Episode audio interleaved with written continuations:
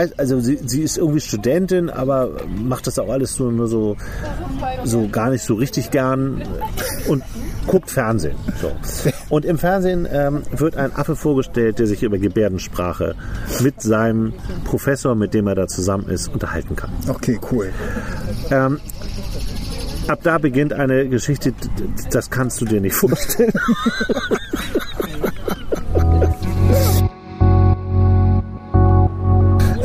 wenn er sie das erste Mal sieht, dann klingelt jemand anderes an ihrer Tür. Er hat schon die ganze Zeit überlegt, so, ich Jetzt spreche ich sie an. klingel ich da jetzt oder nicht? und äh, er nimmt sich das dann vor und, und ist, schon, ist schon draußen im Hausflur und will dann die Treppe zu ihr runtergehen. Da klingelt es an ihrer Tür und sie denkt, endlich, er ist es.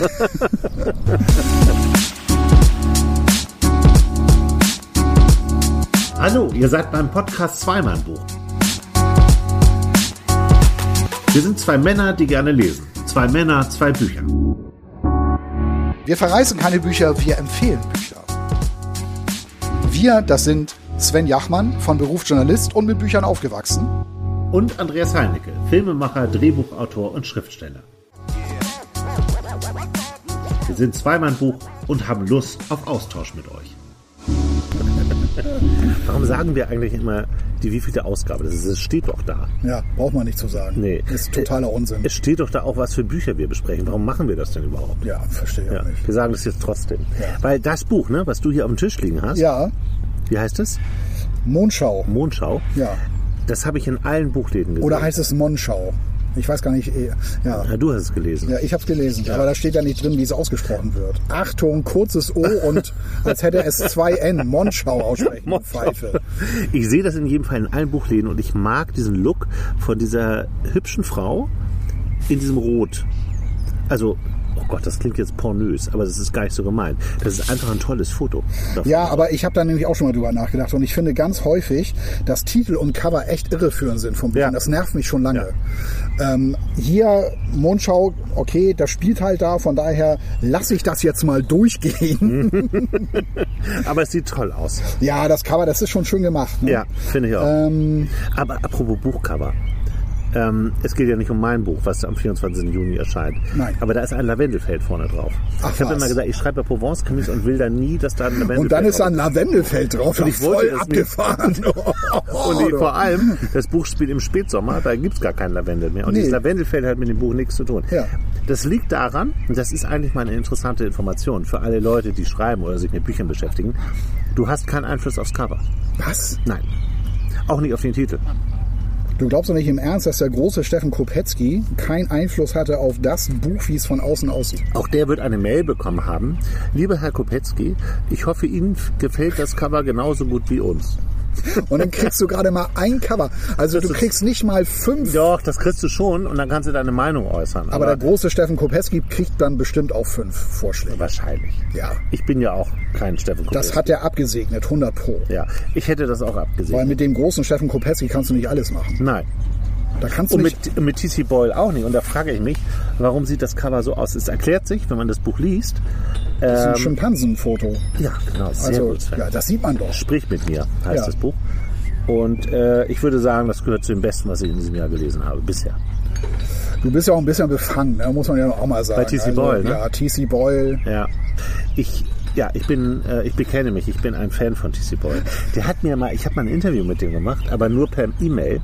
Und ich hatte dann so Wieso viele das denn? Wieso durftest du den nicht ja, weil der in treffen? Amerika war und ich in Deutschland, in Ja, Dithmarsch. ja. Und da hat er äh, mir ganz Kann ausführlich geantwortet. einfliegen lassen Und, oder so. und, aber bei Frage 30 hat er dann geschrieben, das würde ihm jetzt zu viel sein. Aber es war nett, es war lustig geschrieben so. Er hat dann immer lustig geantwortet auf diese E-Mails und so und ich Ja. habe mir ein paar Mal hin und her geschrieben. Und äh, ich, Saßt du dann frühmorgens hier am Rechner und eher spät nachmittags zu Hause? Oder nee, E-Mail, das Ja, kannst du dir irgendwann schreiben. Ach so. Ich dachte, das wäre trotzdem so mehr oder weniger Nein. live. So nein, nein, nein, nein. Na, okay. Das war vor Corona, da wusste man gar nicht, dass man das live machen kann. Über wie viele Tage ging denn dieser E-Mail-Verkehr dann, wenn du 30 zwei, zwei, Fragen... drei Tage. Ihm war es zu viel. Ja, Aber ist ja auch eine trotzdem ganz Frechheit, nett. 30 Fragen. Also jetzt mal Warum entschuldige denn? bitte. Ich bin Journalist, der kann doch immer wegstreichen, wenn er will. Also in jedem Fall, ich habe eigentlich fast alles gelesen von T.C. Boyle und dies hier ist, würde ich sagen, das beste TC. Ja, das sagen Bands auch über sich, die es seit 30 Jahren gibt, die Schmod. Das ist wirklich, wirklich jetzt, das ist unser bestes Album, was wir je gemacht haben. So klingst du gerade. Mit Deepish Mode. Weil die gibt's halt schon so lange. Ja, TC Boyle auch. Ja. TC Boyle hat mir übrigens erzählt, in diesem E-Mail-Interview, äh, oder habe ich das irgendwo gelesen, weiß ich auch nicht mehr. Der hat erzählt, der fängt an zu schreiben und weiß überhaupt nicht, in welche Richtung das geht. Der schreibt einfach drauf Der schreibt los. einfach los. Der weiß selbst nicht, was passiert. Das könnte ich gar nicht. Ich auch nicht. Unmöglich. Aber so kannst du natürlich auch kein Krimi schreiben. Nee, da musst du schon genau wissen, was. Ja. Krimis lese ich auch gar nicht. Nee, aber meine schon, oder? Deine lese ich, weil, weil was ich an deinen Krimis so toll finde, das ist nicht so ein abgewichster, durchgeknallter Ermittler, der irgendwie so viele Probleme hat, dass der eigentlich in der Klasse sein müsste, anstatt draußen rumzulaufen Ja. und irgendwelche Leute zu fangen. Und das ist bei dir ganz anders. Das ist ja einer, der, das finde ich ja echt gut. Das ist ja einer, der, der richtet sich gerade, ja, bei uns sind ein paar Enten. Wir werden, Enten. wir werden Endbilder posten die nächsten Tage. Ja, wir- damit ihr einfach mal seht, unter welchen erbärmlichen Bedingungen wir hier unseren Podcast Ja, aufzeichnen. ganz schlimm. Wir werden haben uns angegriffen. Ja. Die haben deine Jacke kaputt gemacht. Die haben sie wollten Jacke, Pommes genau. haben. Ja, und das alles. Nee, aber äh, das, finde ich halt, ähm, finde ich halt an deinem Ermittler so gut. Das ist irgendwie ein ganz cooler Typ.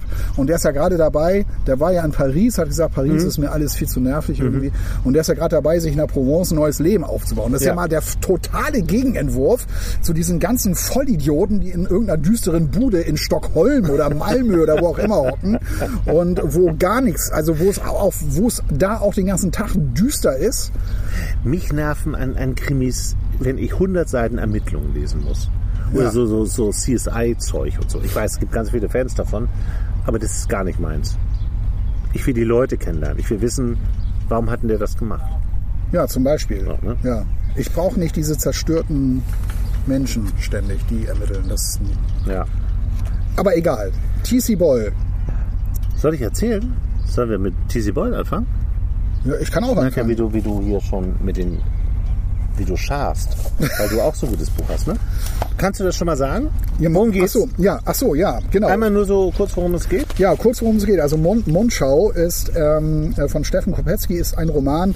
Da kann ich jetzt verstehen, wenn man sagt, oh nee, also gerade deswegen will ich das nicht lesen. Ne? Ja. Weil wir sind ja alle, äh, haben ja jetzt alle mitbekommen, Corona rauf und runter. Wenn du das Radio anmachst, kannst du es gleich wieder ausmachen. Mich, mir geht's jedenfalls so, es, es ähm, ist sehr, sehr viel Berichterstattung über Corona und man hat das ja schnell über. Und wenn man dann noch um die Ecke kommt, hier, Mondschau musst du lesen, da geht es nämlich auch um eine um eine ähm, Epidemie und von, von 1962 und so weiter.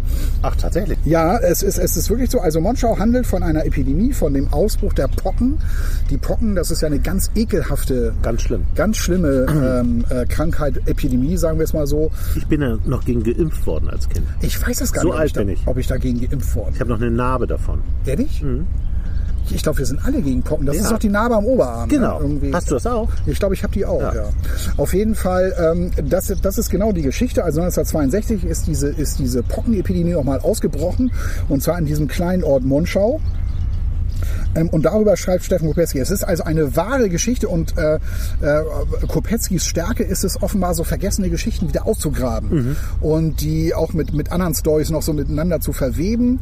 Ähm, bei ihm ist die Nähe zur Real Realität, die ist sehr eng.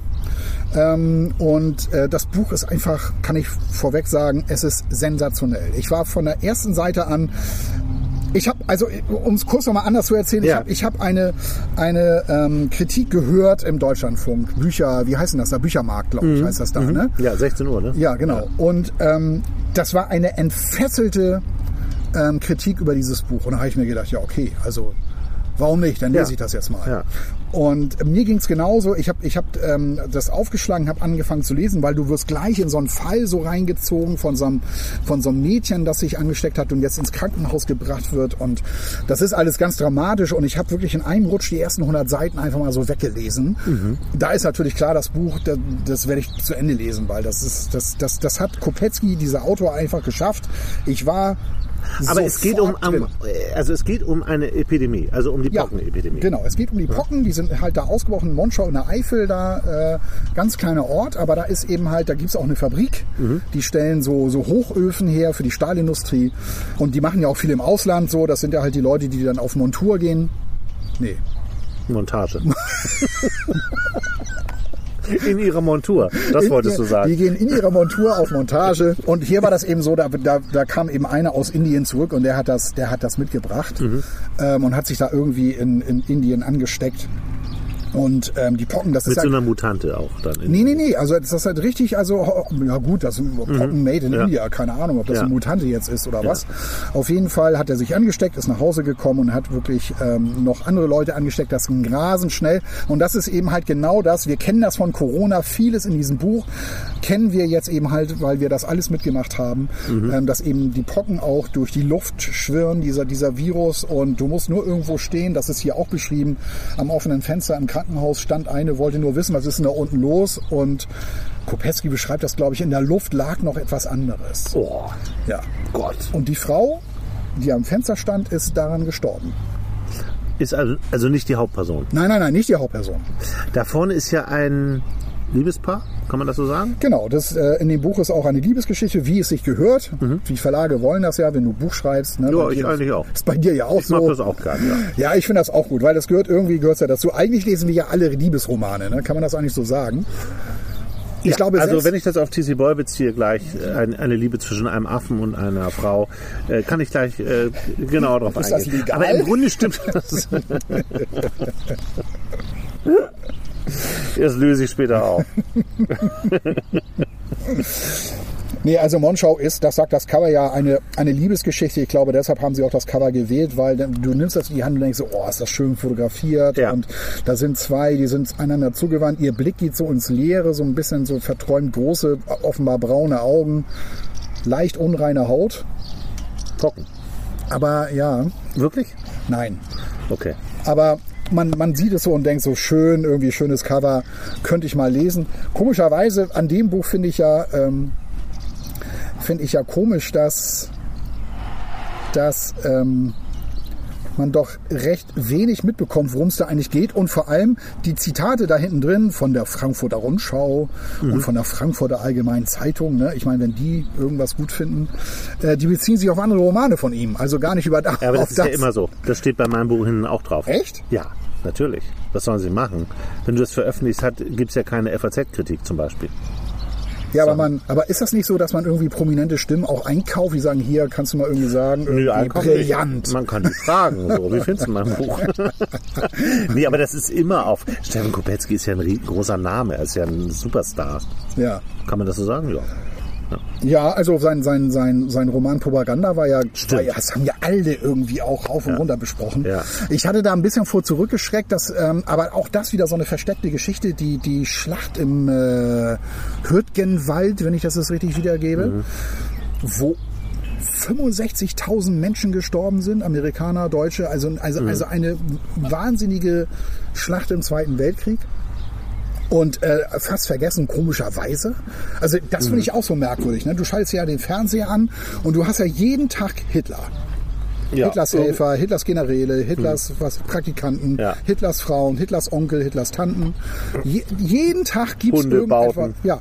Ja. Und aber diese, diese, diese Schlacht im, im Hürtgenwald, da muss erst so ein Kopetzky kommen und das mal ausgraben. Beziehungsweise ganz anders.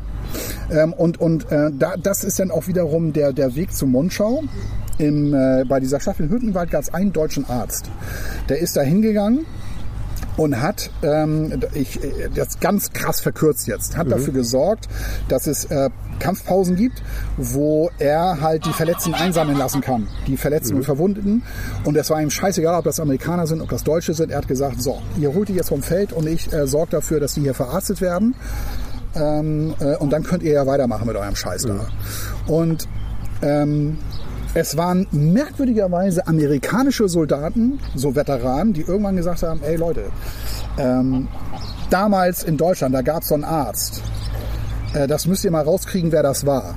Ähm, der hat uns damals versorgt, das ist für uns ein echter Held. Und dann ist dieser Arzt, Hürtgen heißt der, nee, ähm, Quatsch, der heißt nicht Hürtgen, der heißt so eh, Stüttgen, Stüttgen Ja.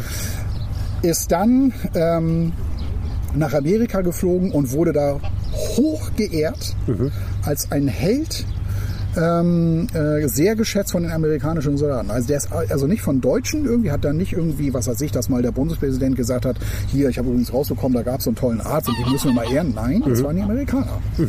Also dolle Geschichte und Monschau, das ist jetzt nicht so eine monströse Schlacht natürlich, aber das ist wieder so eine vergessene Geschichte über eine Epidemie und Ja. er hat halt diesen Riecher gehabt, hat gesagt, das ist eine tolle Story, weil das passt ja wie die Faust aufs Auge jetzt gerade, die muss ich jetzt erzählen und das erzählt er da drin.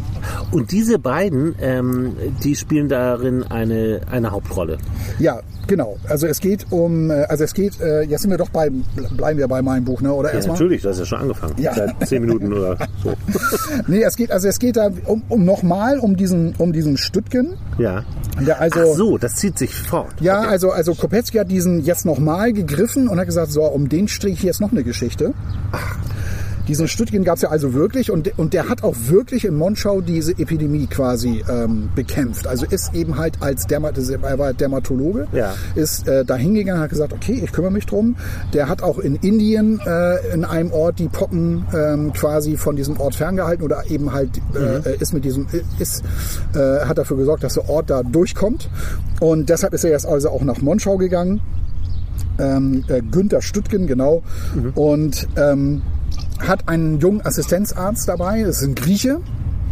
Und die, dieser Grieche, das, der heißt, jetzt muss ich, jetzt muss ich aufpassen, Nikos Spyridakis heißt er. Dieser, das war der einzige Assistenzarzt, der freiwillig da mitgegangen ist. Alle hatten Angst, weil Pocken ist, ist wirklich fies. Ja, also, das ist eine schlimme Krankheit. Also da können- sind wir mit Corona noch gut bedient. Ja. Also ich, ich sag mal so, klar, natürlich, wir denken alle an die, die beatmet werden müssen oder auch qualvoll gestorben sind. Aber mein Eindruck ist, dass Pocken, ähm, dass viele Menschen, viel, viel mehr Menschen das haben und dass das viel unangenehmer ist, wenn du das hast. Mhm. Ähm, weil ähm, äh, ich kann ja mal eben kurz, kurz vorlesen, Ja, wie, gern. man sich das, Ja. wie man sich das vorstellen muss. Oder ist das, ich glaube, das ist ungerecht, beides miteinander zu vergleichen. Irgendwie ist ja beides schlimm. Ne? Ja, man denkt es immer, ähm, aber ähm, man hat es ja auch oft gehört, dass die spanische Grippe schlimmer gewesen sein soll. Und von der Pest wollen wir ja gar nicht reden. Die Pest war ja noch was ganz anderes. Ja. Ähm, nur trotzdem, wir leben halt jetzt und die haben das alles so mitbekommen. Und äh, dann ist das natürlich immer schwierig, finde ich auch.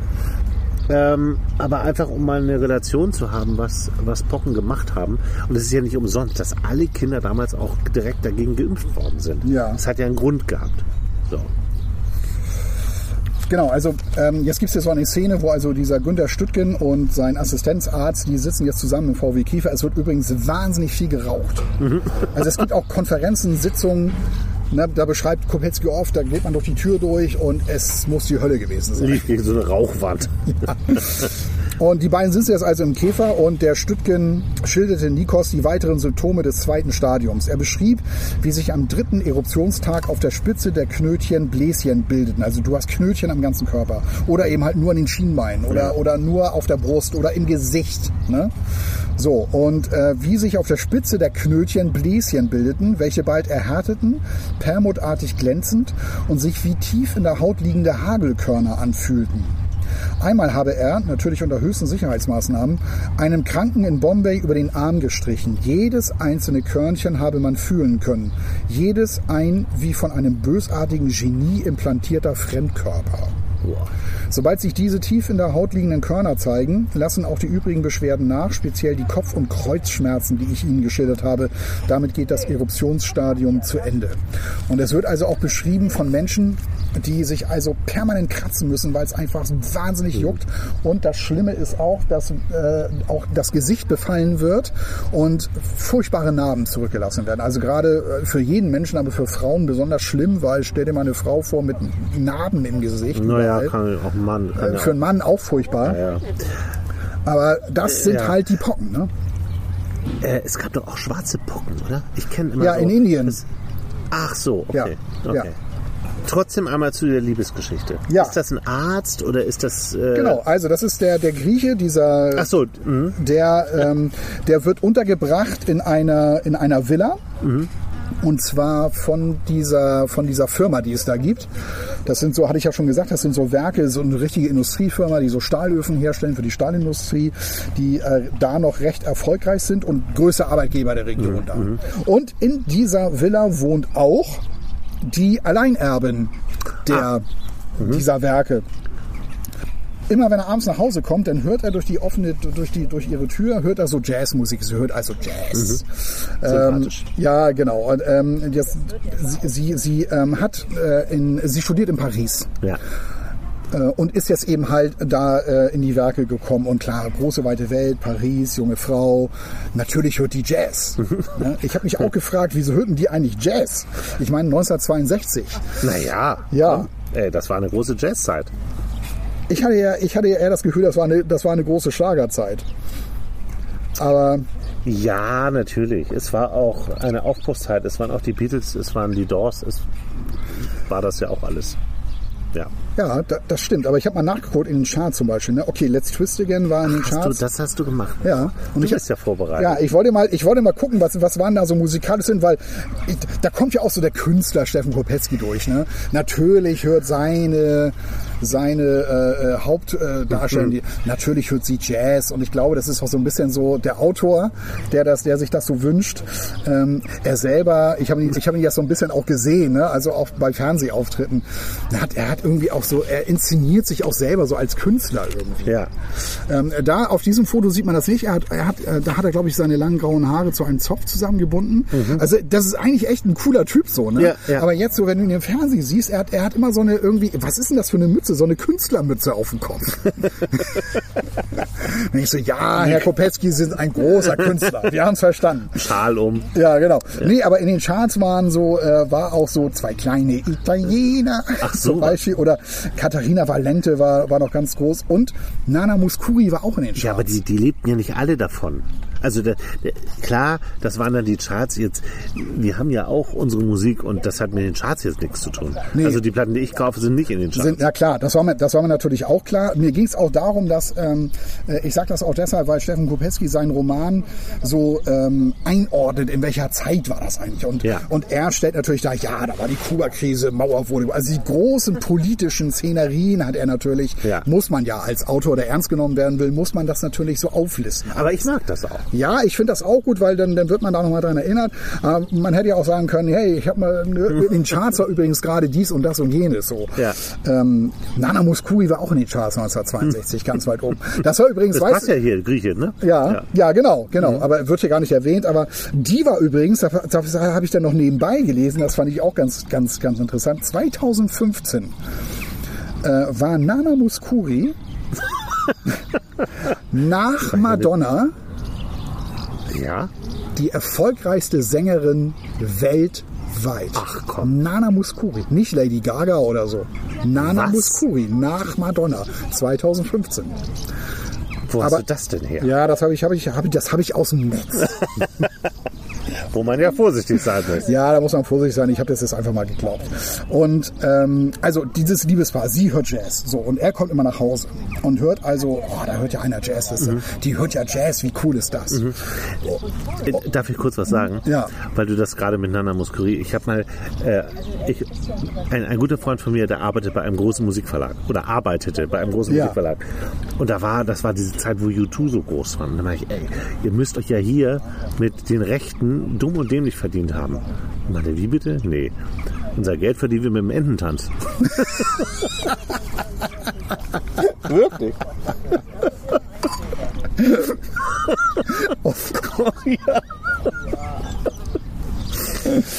Oh Mann. Ja. Ja, also, okay, entschuldige. Ich, also sie, das, sie, das musste raus. sie hört Jazz und, und, Mhm. und unser Grieche, der liebt diese Musik auch und, und wer natürlich weiß, er weiß, da ist also auch diese junge Tochter, sie ist so Anfang 20 irgendwie, also ähm, äh, äh, hat so einen Bubikopf, so einen blonden Bubikopf irgendwie. Und äh, er findet diese Frau also, er, er will halt, er ist halt neugierig. Und äh, überlegt sich schon und, und sie weiß auch, hey, hier ist irgendwie so ein Arzt irgendwie, ach, da ist er ja, sie, sie hat ihn irgendwie schon gesehen und lässt ja manchmal auch die Tür mit Absicht so offen, damit er irgendwie so ihre Musik auch so hört. Ähm, also sie ist auch schon, hat auch schon ein Auge so auf ihn oder Interesse irgendwie so, naja und, und, und die beiden lernen sich halt so kennen. Er hat, er hat das auch so, die erste Begegnung wollte ich eigentlich vorlesen, aber ich merke, ich werde schon wieder viel zu lang, deshalb lasse ich das jetzt. Ähm, äh, wenn er sie das erste Mal sieht, dann klingelt jemand anderes an ihrer Tür. Er hat schon die ganze Zeit überlegt, so, ich Jetzt spreche ich sie an. klingel ich da jetzt oder nicht? und äh, er nimmt sich das dann vor und, und ist, schon, ist schon draußen im Hausflur und will dann die Treppe zu ihr runtergehen. Da klingelt es an ihrer Tür und sie denkt, endlich, er ist es. Aber dann war das, dann, dann, dann war das leider nur so ein Presse, Pressefuzzi, der bei ihr geklingelt hat, der noch eine ganz andere Geschichte will. Ähm, da geht es doch mal um was ganz anderes. Die Presse ist natürlich auch da vor Ort, ne? weil oh, Pocken und so weiter. Das ging, auch durch die Presse, Spiegel und so weiter, Bild, äh, äh, Quick gab es Ja. damals noch. Stimmt, alle, Quick, ja. alle, alle lungerten Ja, da so im, im Ort da so rum. Ne? Ähm, und, und dann klingelt jemand anders. Und, und das ist aber der Moment, wo er sie zum ersten Mal sieht. Und das ist das, das hat mir auch gut gefallen. Diese kleine Szene, die Steffen Kopetzky da macht. Du bist so mit dabei, ne? Du bist so mit in diesem Treppenhaus dabei, wie er da so verstohlen so runterguckt und, und sie dann so aus dem Türrahmen so äh, mit dem Typen da Ja. kurz spricht, mit dem anderen, der da leider geklingelt hat. Und, und, und ähm, er sie dann da halt das erste Mal so sieht.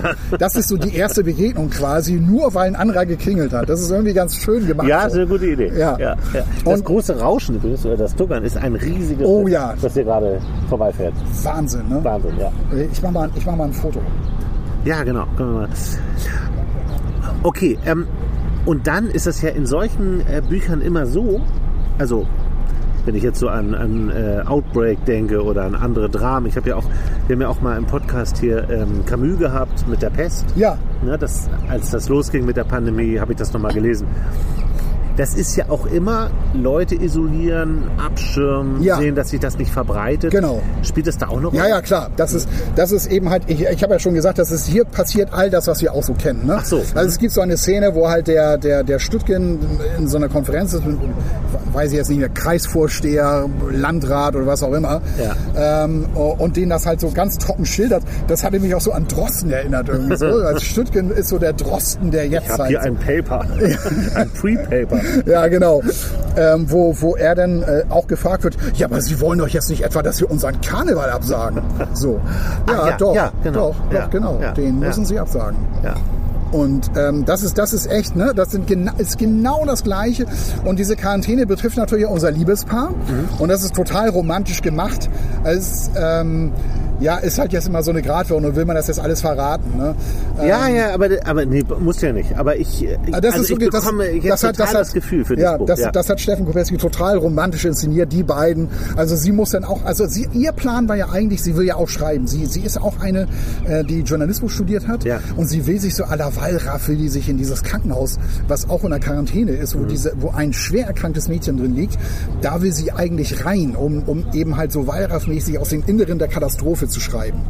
Ja. Und sie wird aber abgelehnt. Und dann geht sie halt nochmal da rein äh, um nochmal mit dem Arzt zu sprechen, der, der, den kennt sie irgendwie. Und sie will auch so ein bisschen, ne, hier übrigens, ich bin ja übrigens die aus der Firma und so größter, Ar- größ- größter Arbeitgeber, ne, wollen sie ja nicht hier so. Und ähm, er behält sie auch wirklich da, muss sie aber in Quarantäne stecken, weil sie als Kind schwer an Polio erkrankt ist. Das heißt, sie ist vorerkrankt, ne? Das Ach kennen wir ja so, auch. ja, so. genau. Und deshalb muss sie jetzt in dieser Klinik bleiben, irgendwo in einem Dachzimmer und kommt da nicht mehr raus. Und der Arzt kommt immer in so einem ganz Gummikörperanzug zu ihr rein, um sie zu untersuchen. Ach du Schande. Und sie muss also, sie muss also irgendwie lebend aus dieser Nummer raus und deshalb muss sie da drin bleiben. Dabei haben die beiden sich gerade richtig kennengelernt und eigentlich steht da noch ein Date aus und keiner der beiden weiß jetzt, ja, wie ist denn jetzt mein Stand da bei dem anderen und liebt er mich, liebt sie mich und so. Und, ähm, und sie finden aber, ein, äh, also Kopetzky macht das super romantisch. Ähm, ich sag jetzt nicht wie, Ja. müsst ihr selber lesen. Das ist wirklich, wirklich lesenswert. Allein schon die Geschichte. Wenn wir jetzt über dieses Buch vor drei Jahren, also hätte es da gegeben, vor Ja. drei Jahren gesprochen hätten, Ja. da hätte man an eine düstere Utopie gedacht, an irgendetwas, Ja. was, was man sich überhaupt nicht vorstellen kann. Ja. So, und jetzt ist aber alles so, dass so, ja, so ein Ganzkörperanzug, guck dir die Bilder an aus den Kliniken von den äh, verzweifelten Ärzten, die versuchen da die Leben zu retten. Die haben auch immer diese, die, die, die Betroffenen haben gar keinen Kontakt mehr zu Ja. irgendeinem, keinen menschlichen Kontakt mehr. Die haben nur noch diese, diese in Gummianzügen ge gekleideten Ärzte und, und Schwestern vor sich. Also, er arbeitet so, und diese, dieser Assistenzarzt zum Beispiel, der ähm, bekommt so einen äh, Stahlarbeiteranzug, Mhm. wie die das halt haben, um, ne, wenn sie da ihr, ihr Ja. wenn sie äh, das Eisenerz da zum Schmelzen Mhm. und so weiter. Damit läuft er rum, um die Leute zu untersuchen und äh, ähm, genießt das auch. Das ist sehr anstrengend, aber er ist halt auch Schwimmer, also er findet das irgendwie, ihm macht das gar nicht so viel aus. Ja. Und er ist eben halt derjenige, der entscheidet, okay, äh, die Symptome sind so und so und so, der muss jetzt in Quarantäne. Auch, auch wenn sie hier in der Firma arbeiten, tut mir ja leid, so ungefähr. Also das ist eben halt, der ist da an vorderster Front. Ähm, bei Albert Camus haben wir es ja, da ist ja ein aus Sicht eines Journalisten. Ne? Ja. Hier ist das eben halt geschrieben aus Sicht des Assistenzarztes. Ne? Und eben halt über allem steht so dieser Stückchen, der, der jetzt gar nicht mal so den großen Raum da einnimmt, würde ich mal sagen, sondern es geht eben halt mehr um den, um den Griechen, um, um, und um die Vera, die beiden, die sich da nahe kommen, also diese die Liebesgeschichte. Aber es ist eben halt, der ist da an vorderster Front. Ähm, bei Albert Camus haben wir es ja, da ist ja ein aus Sicht eines Journalisten. Ne? Ja. Hier ist das eben halt geschrieben aus Sicht des Assistenzarztes. Ne? Und eben halt über allem steht so dieser Stückchen, der, der jetzt gar nicht mal so den großen Raum da einnimmt, würde ich mal sagen, sondern es geht eben halt mehr um den, um den Griechen, um, um, und um die Vera, die beiden, die sich da nahe kommen, also diese die Liebesgeschichte. Aber es ist eben halt der Roman, das ist jetzt eben halt nicht nur große Katastrophe, Pocken und mittendrin eine Liebesgeschichte und am Ende sind alle glücklich, sondern Kopetzky ist halt einer, der auch eben halt sehr viel Geschichte wieder mit reinbringt, Ja. der noch an, ganz andere Aspekte damit reinbringt, dass du eben halt so Sachen erfährst, wo du denkst, Wahnsinn. Ja. Also wusste ich ja gar nicht, dass damit das, das, na, das ist auch, ist auch so ein bisschen Indust Industriekrimi, weil es geht um eine Firma. Sie soll diese Firma alleine übernehmen. Ist ja Es gibt- irgendwie alles drin. ja, es gibt einen Generalmanager, der da seine, der da seine eigenen Spielchen noch treibt, der hochgradig drogenabhängig ist, der so ein Köfferchen bei sich hat mit verschiedenen Ampullen, um, Oh Gott. damit er irgendwie, Alles für sich selbst. ja, damit er wach bleibt, damit er schlafen kann, damit er irgendwie, ähm, äh, was weiß ich, was durchstehen kann, damit er seine Nerven im Griff hat und so weiter. Ähm, es geht noch um Wirtschaftsintrigen. Äh, Es geht um, um, wie gesagt, auch um viel Geschichte. Es geht auch nochmal um, um äh, äh, die Deutschen auf Kreta. Auch nochmal eine Geschichte an sich, weil der äh, Assistenzarzt kommt ja daher, das ist ein Kreter, ähm, der, der kommt daher und äh, dann, dann äh, äh, macht Kopetzky noch den Bogen äh, dieser deutschen Geschichte auf Kreta, wie da mal Fallschirmjäger abgesprungen sind, zu Tausenden erschossen worden sind schon aus der Luft, weil ähm, äh, das alles, weil, weil die äh, Alliierten den Angriff schon erwartet hatten und, äh, äh, und so weiter und so fort. Und Maori waren auch auf Kreta und haben gegen die Deutschen gekämpft, äh, wo ich dann denke, was? Habe ich auch noch nie gehört, das ist ja irre. nee. Also was machen Maori denn bitte auf Kreta, um gegen die deutsche Wehrmacht irgendwie? Ja, keine Ahnung. Habe ich auch nie gehört. Also Nee. voller Wahnsinn. Und, und das ist eben, das ist eben das, ähm, was das Buch auch nochmal so lesenswert macht. Diese ganzen anderen Aspekte. Mhm, Ähm, und du, du lernst unheimlich viel. Du, du staunst immer wieder, was es noch für Geschichten gibt. Also du staunst allein schon über diese Geschichte, die Kopetzky da ausgegraben hat. Das, das, das, das, ähm, und es ist so, es ist so mitreißend, es ist so spannend geschrieben Mhm. auch einfach. Ne? Also totale Empfehlung, merke ich. hier, ne? Totale Empfehlung, totale Ja, Empfehlung. Bevor ich das vergesse, ich habe noch, ich habe noch ein Quiz wieder für dich. Oh ja, ach, Ja. das habe ich ja geliebt jetzt. ach, da bin ich ja nicht drin. Ja, Ja, okay. also, Ja. äh, wir sind ja im Jahr 1962. Ja. Äh, Kopetzky äh, fand das ja viel schöner, über Jazz zu schreiben und so weiter. Ach, wird wieder Musikquiz? und auch über, Karne auch über Karnevalsmusik übrigens. Die beiden besuchen noch Oh Gott, illegalen schlecht. Karneval. Das ist auch eine Schlüsselszene in diesem, in diesem Buch. Aber ähm, ich hatte ja schon gesagt, also musikalisch 1962 Mhm. ähm, war, ja, war ja echt ein sehr, sehr spannendes und interessantes Jahr. Die Rolling Stones zum Beispiel hatten sich gegründet. 62 haben die sich 62, ja, 62. Also die waren schon aufgetreten, aber das war halt ihr, so das war ihr Anfangsjahr 1962. Eric Clapton betrat mit den Yardbirds die Bühne. Ja, ja, kenne ich. ja. Ähm, aber Oh, welche, oh welche große Band Mhm. unterschrieb in dem Jahr ihren ersten Plattenvertrag? Ich gebe dir wieder vier Möglichkeiten, oder willst du gleich raushauen? Nee, nee, nee, nee. Vier Möglichkeiten. Vier Möglichkeiten. Waren es The Who, die Beatles, The Doors Habe ich befürchtet. oder Led Zeppelin? Das ist beides ja ähnlich, ne? aber ich, ich habe mir gedacht, komm, Ja, du bist also so ein ich- großer Musikfreak. Ja. Mit also- dir kann ich das ruhig machen. Ja, ja, ist gut. Nee, es macht ja Spaß. Also, ich würde mal sagen, Led Zeppelin waren später. Die waren 70er. Ähm, und es ist ja so peinlich, ne? Bei den Beatles Ich hatte befürchtet, dass du die mit aufzählst. Und ich liebe die Beatles. Ich hab, meine Tochter ist nach einem Beatles-Song benannt. Und ich weiß nicht genau, wann die eigentlich ihr erstes Album gemacht haben. Aber das könnte dicht dran sein. The Who waren auch, glaube ich, ein bisschen später. Mit Talking About My Generation war, glaube ich, späte 60er. Und die Doors haben sich auch zu der Zeit. Ich, ich sage jetzt die Beatles und bin mutig. Falsch, ne? Lass uns anstoßen. Richtig? Du bist ein ganz großer. Danke. Boah, da hätte man sich jetzt blamieren können. Ich habe nochmal nachgeschaut. Die Beatles und ich glaube, ich hätte es nicht gewusst, also weil für mich wären die Bands jetzt zu ähnlich gewesen. Na, ja. Aber Let's Zeppelin hätte ich wahrscheinlich auch ein bisschen weiter nach hinten gepackt. Aber die Beatles hatten bei Polydor ihren ersten Plattenvertrag unterschrieben. Komm, halte Und sie, und sie mussten ihren Drummer Pete Best mit Ringo Starr ersetzen. Genau, das weiß ich. Weißt du warum? Ich weiß das gar nicht. Warum denn überhaupt?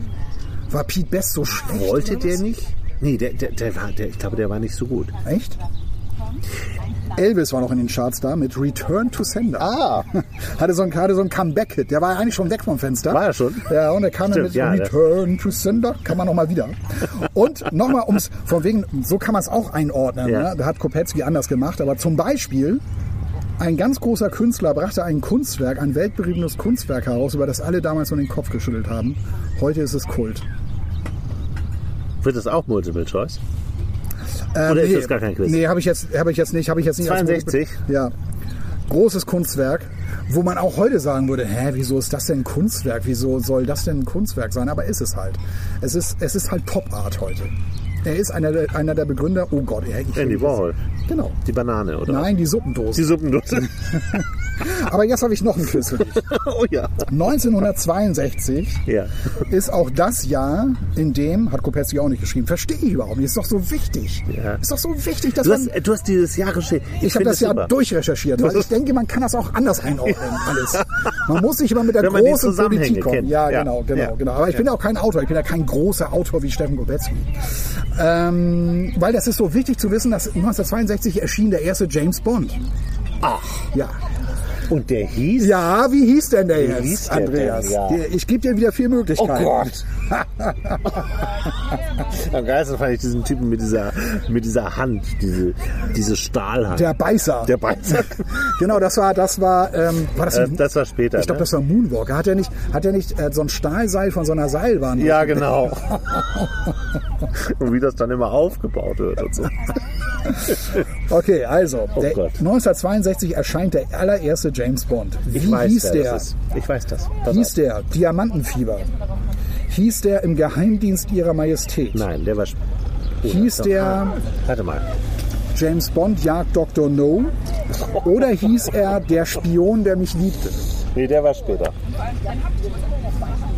Also ich würde mal sagen, Ich würde voll drauf reinfallen. mit. Geheimdienst der Majestät, ne? Ja, würde ich weil auch man so sagen. denkt, so, man stellt dir vor, das ist es aber nicht. Ja, genau. Das ist für mich der Ich ja klassische auch, erste ich muss Titel. ja auch einen Quiz überlegen für dich. Und was hast du noch gesagt? Ähm, Diamantenfieber. Okay, im Geheimnis ihrer Majestät Ich glaube, wir, es ist Diamantenfieber. haben wir ausgeschlossen. Diamantenfieber, Jagd Dr. No oder der Spion, der mich liebte. Nee, ich sage Diamantenfieber. War der erste mit James Bond. Bist du dir sicher? Ja. Warum? Weil ich, weil ich mal in einem James Bond Museum war. Ach so. Und ich mich erinnere, ich habe da mal gedreht in einem James Bond Museum. Und das war ganz, ganz cool gemacht, weil man da sich selbst quasi, dieser, dieser Anfang ist ja immer, dass er sich dann so in diesen Tunnel dreht und er schießt und dann läuft ja dieses Ja. Blut über den Tunnel. Und das konnte man dann nachstellen. Es gibt also legendäre Aufnahmen von mir, wie ich. Das kann ich mal posten bei, bei zweimal im Buch ein. Ähm, das habe ich da nachgestellt. Da kam ein alter, dicker Mann und hat auf Roger Moore gemacht. Stimmt, ne? Diamantenfieber? Nein, ist es nicht. Stimmt nicht. Nein, Oh stimmt Gott. nicht. Ja, nee, dann bleibt ja jetzt auch langsam nichts mehr. übrig. Ich weiß, dass es ähm, Jagddoktor. Ist das richtig? Ja. Jagddoktor No? Ja. James Bond, Jagd Dr. No war der, ich allererste, okay. war der allererste James Bond. Und weißt du noch, was das Kilo Spargel gekostet hat? 1962. Natürlich.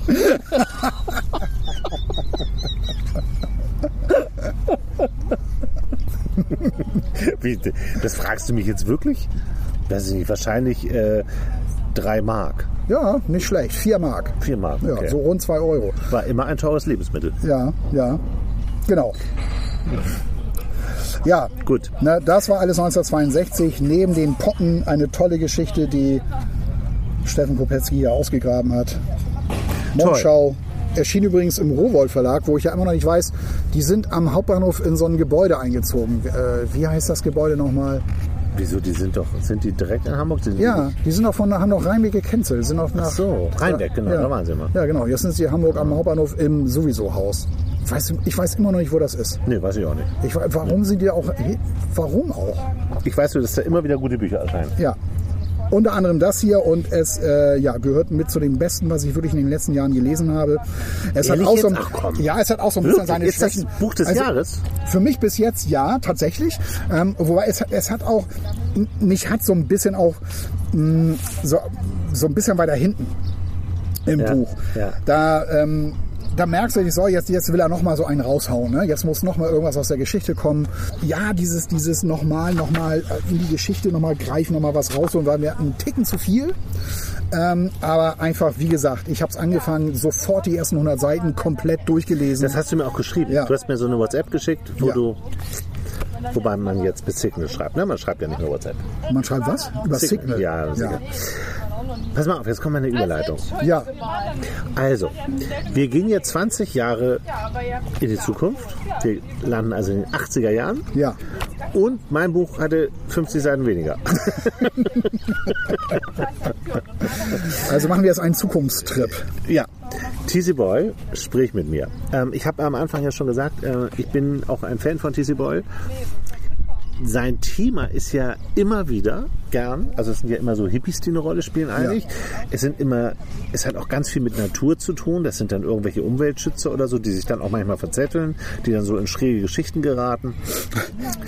Und dieses Buch ist, ähm, das hat mich komplett umgehauen. Und zwar auch ähm, ich würde mal sagen, nach der 30. Seite etwa. Das fängt nämlich an mit einer äh, gewissen Amy, das ist eine Studentin, die hängt zu Hause ab. Das ist, äh, wir haben die 80er Jahre. Sie ist auch so ein bisschen punkig angehaucht, hört auch so Musik, so Talking Heads und so. Ähm, oder noch ein bisschen, bisschen äh, ältere Sachen auch. Und ähm, sie weiß, also sie, sie ist irgendwie Studentin, aber macht das auch alles so nur so, so gar nicht so richtig gern und guckt Fernsehen. So. Und im Fernsehen ähm, wird ein Affe vorgestellt, der sich über Gebärdensprache mit seinem Professor, mit dem er da zusammen ist, unterhalten kann. Okay, cool. Ähm, ab da beginnt eine Geschichte, das kannst du dir nicht vorstellen. Sie ist total fasziniert von dieser Geschichte und, wa- und es kommt raus, dass dieser Professor zwei Studenten sucht, die sich mit um diesen Affen kümmern. Dieser Affe heißt Sam Ja. und der wohnt bei ihm zu Hause. Und äh, er hat das einmalige Experiment gewagt und das, das war so in den 70er fing das an, Ja. dass man so Affen erforscht hat. Und dass man geguckt hat, ähm, wenn die nur ein Gen von uns entfernt sind, äh, wenn die nur ein Chromosom anders ist, dann müssen die ja Fähigkeiten haben, von denen wir gar nichts haben. Und er hat es geschafft, diesem Affen mit Gebärdensprache beizubringen, sich mit anderen zu unterhalten. Mit einigen Worten. Und das klappt wahnsinnig gut. Das Publikum ist natürlich völlig begeistert von dieser Show. Das ist natürlich auch am nächsten Tag ein Thema. Und sie, also du, es ist aus verschiedenen Perspektiven erzählt. Einmal von äh, diesem Guy, das ist dieser Professor, der mit im Studio ist. Dann aus der Sicht von Amy, ganz viel. Das ist die Hauptperson dieses Buchs. Und das ist das Allermutigste aus der Sicht des Affen, Sam. Das ist abgefahren. Das ist abgefahren und das ist komplett, das ist komplett durchgeknallt natürlich. Ähm, weil der total klug ist, dieser Affe, natürlich. Also sie, sie geht zu dem nach Hause, ähm, bewirbt sich da und dieser Affe hat vorher schon zwei äh, Bewerber völlig verschreckt, weil der natürlich auch wild ist. Die, die machen ja, wir sehen ja nicht nur diesen albernen Trigema-Affen mit dem Anzug an, sondern das sind ja wilde Tiere. Und der, und der, und sie kommt rein und er nimmt sie sofort in den Arm. Ronnys Pop-Show. Ronny's Pop. Das würde heute unmöglich sein. Es gibt einen Film übrigens von Michel Abdullahi, eine, eine Dokumentation über Affen. Ähm, wo er der Frage nachgegangen ist, wo kommen eigentlich diese ganzen Affen her, die so bei Instagram, so Justin Bieber und so, alle haben irgendwelche Affen. Ja. Und hat dann rausgefunden, dass um einen Babyaffen zu bekommen, du die ganze Familie töten musst, im Kongo zum Beispiel, ne, wo? Schimpansen leben. Und das ist eine, eine Dokumentation, gibt es bestimmt noch in der Mediathek, ist so berührend und, und schrecklich zugleich, ähm, was Menschen in der Lage sind, Affen anzutun oder überhaupt Tieren anzutun. Es Ja. geht um Tierhandel im weitesten Sinne. Kann Ja. ich nur empfehlen. Ich, ich habe gerade neulich übrigens äh, äh, beim Durchseppen einen Film, einen Dokumentarfilm über, über Schimpansen gesehen. Ja. Äh, war auch sehr, sehr, sehr interessant, weil die ähm, tatsächlich, die können sich Werkzeuge ja auch selber bauen. Also die sind ja tatsächlich Ja, die sind unfassbar klug. unglaublich klug Ja. und vor allem, was ich gar nicht wusste, ist, wie die jagen. Ne? Die jagen ja im Rudel, das ist jetzt nichts Mhm. Besonderes, ähm, aber die jagen auch andere Affen, die auf Bäumen leben, die halt Mhm. kleinere, kleinere Affen so sind. Und äh, dann wurden immer diese kleinen Affen da oben in den Bäumkronen, in den Baumkronen, Ja. Wipfeln da Ja. gezeigt. Und die waren wahnsinnig wendig. Und, und dann siehst du dir halt diese größeren Schimpansen und du denkst so, okay, die wollen die jetzt jagen, wie soll das denn gehen? Ja, und dann stürmen da, stürmen da irgendwie fünf von diesen Schimpansen, stürmen also auch die Bäume rauf und hüpfen also da oben in den Wipfeln diesen kleinen Affen da hinterher und locken den in eine Falle, weil die locken ihn genau dahin, wo unten die anderen Kumpel waren. Oh, fies. Also schon, schon krass. Ja, ja. echt hinterhältig. Ne? Aber wie, wie die da in den, in den Bäumen da, diese Jagd, das war eine unglaubliche Szene. Ja. Ja, dieser, dieser Affe Sam, der ist äh, zweieinhalb Jahre alt, als er Amy kennenlernt und sich sofort in sie verliebt. Und die beiden sind. du Scheiße. Nein, nicht so, nicht so wie du, klar. Also normal. Ähm, aber sie sind ein Herz und eine Seele. Und äh, Amy hat das erste Mal in ihrem Leben so eine Lebensaufgabe. Und das ist halt dieser Sam. Und äh, sie zieht da ein bei diesem Professor Guy. Ähm, die verlieben sich auch ineinander, äh, sind dann auch zusammen. Aber was dann so rauskommt, ist, dieser Guy hat einen Chef, einen, einen gewissen ähm, Moncrief. Und Moncrief ist der Böse in diesem Buch. Okay. Moncrief trägt auch eine Augenklappe, wie in so einem Charles Dickens-Roman. Und äh, hat halt die, diese ganzen Affen, die er zur Verfügung stellt, seinen Professoren und Studenten. Nur die kommen ja irgendwann in die Pubertät, so mit, wenn die so fünf, sechs Jahre alt sind, und dann kannst du die nicht mehr halten zu Hause. Ne? Ja. Dann sind die, da sind die wild. Also die, die bringen dich auch um dann. Also das sind halt wilde Tiere im Grunde. Ja, ja. Und irgendwann, ähm, also dieser, ich muss mal ein bisschen erzählen, wie dieser Sam da lebt. Da sind natürlich auch immer Studenten und er ist ja so ein Forschungsobjekt. Aber der lebt da halt mit der Familie zusammen. Der isst Cheeseburger, der isst, trinkt abends Gin Tonic und Bier, der raucht, der, der ist halt ein Teil dieser, dieser Kommune da. Wollen wir noch Bier holen oder warum? Nee, ich wollte mal hier so einen Windschutz aufbauen, weil ich, nachher haben wir irgendwie so wieder so Windgeräusche auf dem Ja. Mikro. Das ist irgendwie schwierig. Also der Affe lebt dann da in dieser, in dieser Community, in dieser Villa, wo dieser, wo dieser Guy auch lebt. Und der ist halt ein Teil der Menschheit. Der isst Cheeseburger, der, isst, äh, der trinkt Gin Tonic, der trinkt Bier. Der holt sich das auch alles selber aus dem Kühlschrank. Es gibt Abendbrot und so. Dem geht das da total gut. So. Der mixt sich auch selber einen Gin Tonic. Ja, genau, genau. Okay. Das kann der alles. ähm, und das sind natürlich total skurrile Szenen. Es, es steht irgendwo in dieser Beschreibung, dass das ein skurriles und teilweise lustiges Buch ist.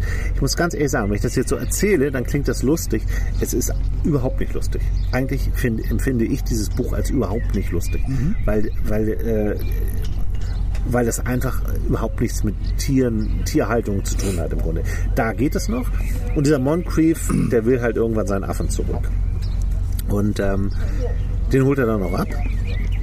Ähm, es wird relativ schnell klar, dass das so ist, weil wir ja auch aus der Sicht des Affen erzählen. Und der Affe ist total traurig und erzählt, wie er jetzt leben muss, nämlich in so einem Käfig. Ja. Und es wird dann mit der Zeit klar, das ist in diesem Käfig von diesem Moncrief. Und die Amy, die fordert halt den Guy immer auf, du musst dich darum kümmern, der darf diesen Affen hier nicht wegnehmen. Ja. Ähm, das ist doch Sam. Und der darf nicht zurück. Und dieser Guy, der ist halt auch in seine Forschungsarbeiten verliebt und lässt das dann so geschehen und macht einfach gar nichts. Kümmert sich nicht. Und ähm, sie fängt dann natürlich auch an, ihn zu hinterfragen. Und dann passiert so, ähm, passiert halt das, was man die ganze Zeit auch irgendwie befürchtet hat. Der kommt in diesen Käfig. Das halt irgendwie, ne? wenn ich hier in dieses Glas reinspiele. Ja, Das weiß ich nicht. Ich dachte, das ist vielleicht ein, Sch- Ja, okay. könnte auch ein Schutz sein, weil es schon wieder so weht. Ne? So, obwohl jetzt ist es gerade wieder so ein bisschen ruhiger. So und äh, er kommt halt dann in diesen Käfig und hat fortan nichts mehr zu tun. Er hat kein Spielzeug mehr, er hat kein Bett mehr, er hat immer im Bett geschlafen. Oft hat er auch mit Amy in einem Bett geschlafen. Ja. Und er hat, sie hat ihn immer gestreichelt und, und so. Und der, der hat halt auch schon mal so Ausfälle gehabt. Und immer wenn der irgendwie so, ein, wenn der mal so durchdreht und irgendwas kaputt gemacht, hast du schon so das Gefühl, das geht alles nicht gut mit diesem, mit diesem Sam. Und er erzählt halt aus seiner Sicht immer und in dem Buch ist es immer so, die, die Worte, die er kennt, sind immer fett gedruckt. Ja.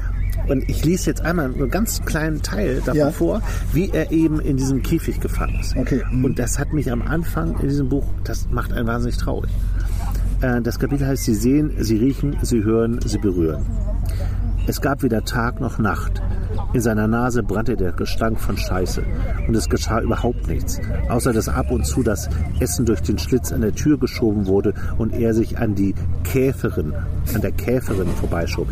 Dazu muss man sagen, der denkt ja, er ist ein Mensch, weil er unter Menschen aufgewachsen ist. Und die Käfer sind andere Schimpansen, die da halt auch leben. Und deswegen, er weiß gar nicht, dass das Affen sind. Ne? die Tür geschoben wurde und er sich an der Käferin vorbeischob und etwas davon aß, obwohl es gar nicht so war wie das Essen, das er kannte. Nicht Cheeseburger, nicht Pizza, nicht Spaghetti. Mehr das alles andere war es das Essen, das ihm die Realität der Situation vor Augen führte. Er war nicht dumm, er wusste, dass er verlassen war, aber warum das so war und wo er sich befand, blieb ihm ein Rätsel. Es war eine unerträgliche Last, die ihn niederdrückte, bis er nur noch ein Fleck auf dem Steinboden war. Als die Käferin kam, um ihn zu trösten, stieß er sie weg. Wenn die beiden mit dem Wasserschlauch kamen, schrie er sie an. Wenn die anderen Käfer schrien, schrie er ebenfalls. Aber die Last, die Last drückte ihn nieder. Er riss sich die Haare aus. Er hörte auf zu essen. Und dann gab er auf und fiel in ein Loch, tief in seinem Inneren, ein schwarzes, hoffnungsloses Loch, wo seine Sinne betäubt waren und sich nichts regte. Keine Wörter oder Bilder, keine Wünsche oder Bedürfnisse. Ähm, es kommt natürlich dazu, dass die Amy dahin fährt. Ja, Das ist in Iowa, das ist also relativ kalt. Das ist natürlich auch kein Klima für Affen, die es warm haben möchten. Und ähm, sie tut das, was man auch die ganze Zeit befürchtet. Sie fängt da erstmal an zu arbeiten, um wieder Kontakt zu Sam zu haben. Sam ist natürlich total glücklich, weil er, äh, er plötzlich auch wieder Ausflüge machen darf mit ihr. Die gehen dann immer raus.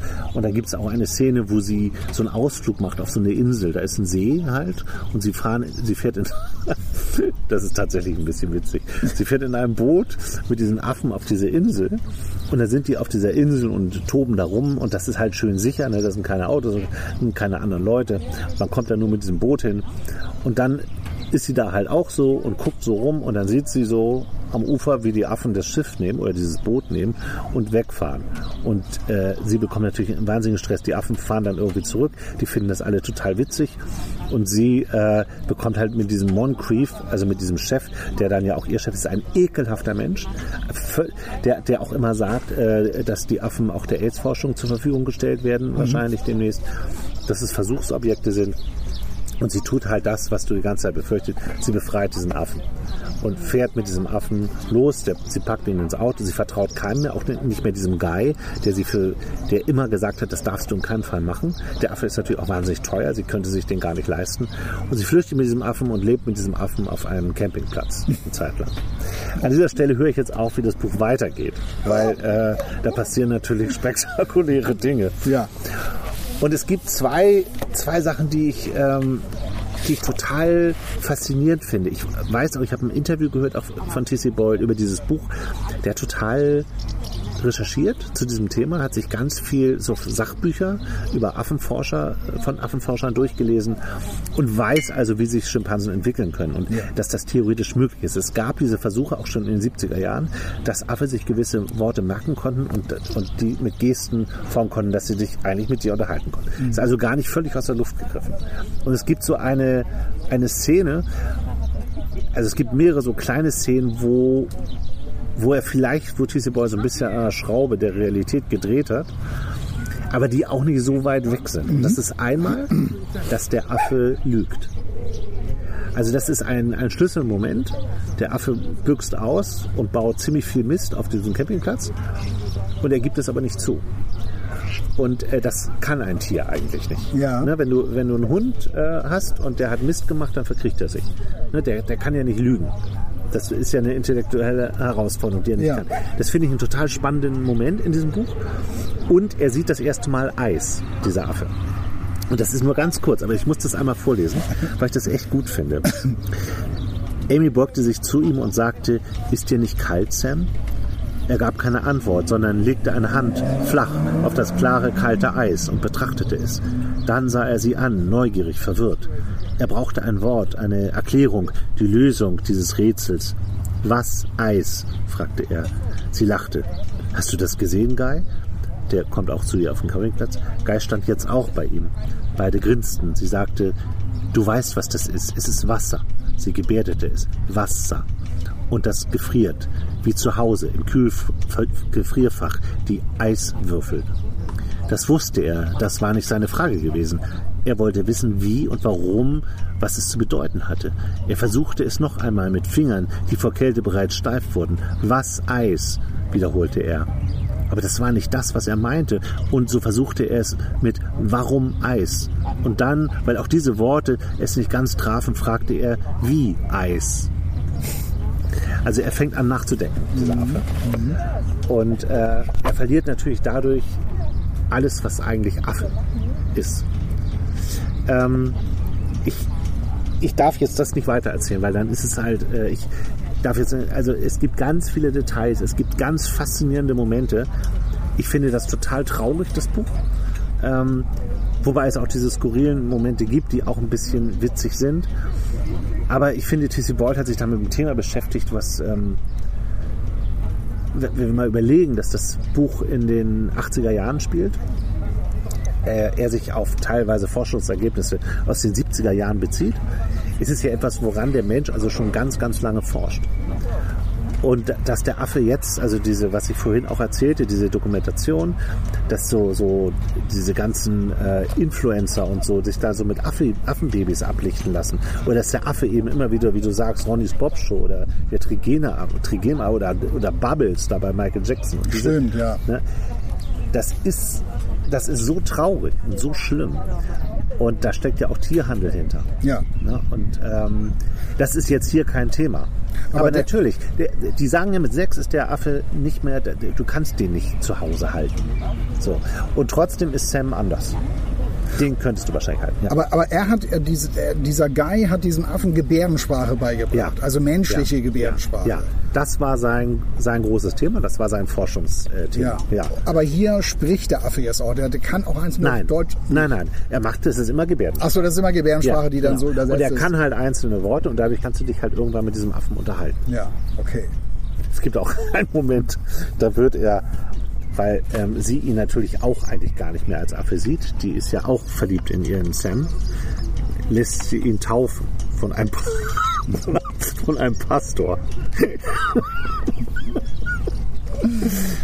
Ja, und äh, es, es fängt dann an eben zu verschwimmen. Ne? Also diese, diese, dieses Tiersein, dieses Affe, dieser Affe als Versuchsobjekt, ähm, der Affe kann halt da noch deutlich mehr, als man sich das so vorstellen kann.